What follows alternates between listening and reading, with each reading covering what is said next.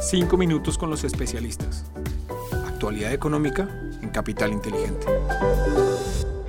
Hola, un saludo especial para todos. Hoy es martes 5 de julio de 2022. Somos Juan José Ruiz y quien les habla, Lizeth Sánchez, y les damos la bienvenida a 5 minutos con los especialistas. Este es el podcast donde analizamos la actualidad económica y es realizado por la Dirección de Estructuración en Mercado de Capitales de Bancolombia. Los datos económicos más importantes de la semana. Iniciamos resaltando que los mercados internacionales terminaron uno de los peores semestres desde hace más de 50 años, con los inversionistas preocupados por una posible recesión económica global que ronda el 33% de probabilidad de acuerdo con el consenso de Bloomberg, sumado a altos datos de inflación que generan posturas muy restrictivas por parte de los bancos centrales. Esta combinación de eventos presiona no solo a la renta variable, sino también a la renta fija, que registró un menos 14% en su categoría de deuda con grado de inversión medido por el índice Bloomberg Global Aggregate. Por su parte, datos económicos en Estados Unidos continúan deteriorándose con el índice de confianza al consumidor de junio en 98,7 puntos por debajo del 100 estimado. Y a nivel local, el Banco de la República aumentó las tasas de interés la semana pasada en 150 puntos básicos, alcanzando así el 7,5%, un incremento históricamente alto. Y en cuanto a próximos datos económicos, muy pendientes porque hoy se conocerá el dato de inflación para Colombia durante junio y mañana miércoles las cifras de exportaciones del país durante mayo. Desempeño de los mercados internacionales. En el contexto internacional, el dólar medido a través del índice de XY, que mide su comportamiento frente a las principales divisas del mundo, aumentó durante la última semana en 0,9% hasta los 105,1 puntos, hay que mencionar que este aumento estuvo provocado principalmente por una devaluación del euro de menos 1,19% hasta llegar a los 1,04 dólares por euro y una devaluación de la libra de menos 1,37% hasta llegar a los 1,21 dólares por libra. En la renta variable internacional, los principales mercados globales terminaron la semana en territorio negativo con los índices estadounidenses Standard Poor's 500, Dow Jones y Nasdaq registrando caídas por el orden de menos 2,2%, menos 1,3% y menos 4,1% respectivamente. Siguiendo la misma línea, el stock 600 de Europa retornó menos 1,4%, el Nikkei de Japón menos 2,7% y el MSCI de Latinoamérica un menos 1,3%. Por el lado de la renta fija internacional, les contamos que los tesoros de 10 años se ubicaron en 2.89%, registrando una variación de 24 puntos básicos frente a la semana inmediatamente anterior.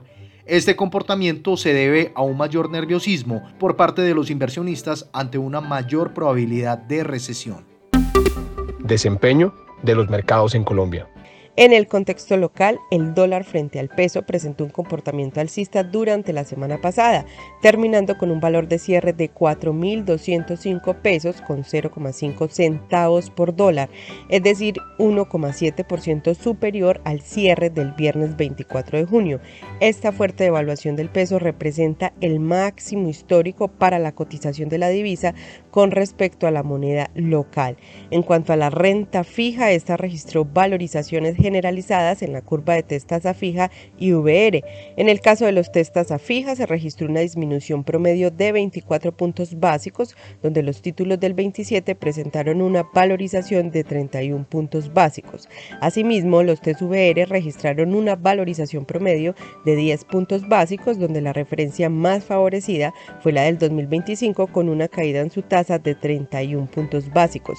El discurso más moderado por parte del nuevo gobierno y la de los nuevos ministros ha sido un mensaje positivo para el mercado. Finalmente, en la renta variable, el índice MSCI Colcap cerró la semana en 1.358 puntos, 0,6% por debajo del cierre del viernes anterior.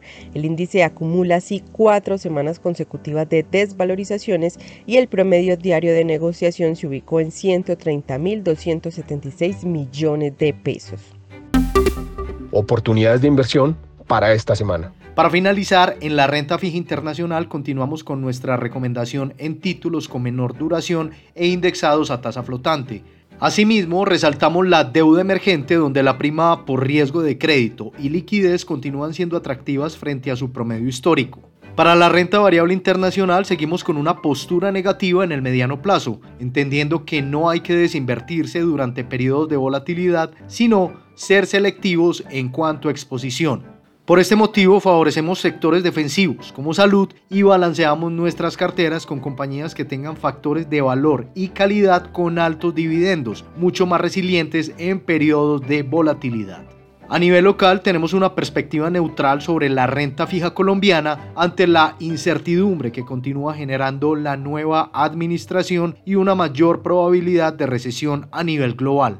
Sin embargo, resaltamos los niveles de tasa que refleja el mercado colombiano, donde preferimos la deuda privada en tasa fija, que continúa exhibiendo diferenciales de tasas de interés muy atractivos frente a la deuda pública. En cuanto al dólar con respecto al peso, esperamos que se cotice por encima de los 4.080 pesos durante esta semana, con jornadas con una amplia volatilidad. Muy bien, y cerramos hablando del índice MSCI Colcap, porque consideramos que este índice podría mostrar una corrección al alza luego del extendido movimiento a la baja. Esto siempre y cuando los mercados internacionales presenten una relativa estabilidad en los precios. Así terminamos nuestro resumen semanal. Les acompañamos Juan José Ruiz y quien les habla Lizeth Sánchez y les esperamos la próxima semana en un nuevo episodio de Los 5 minutos con los especialistas.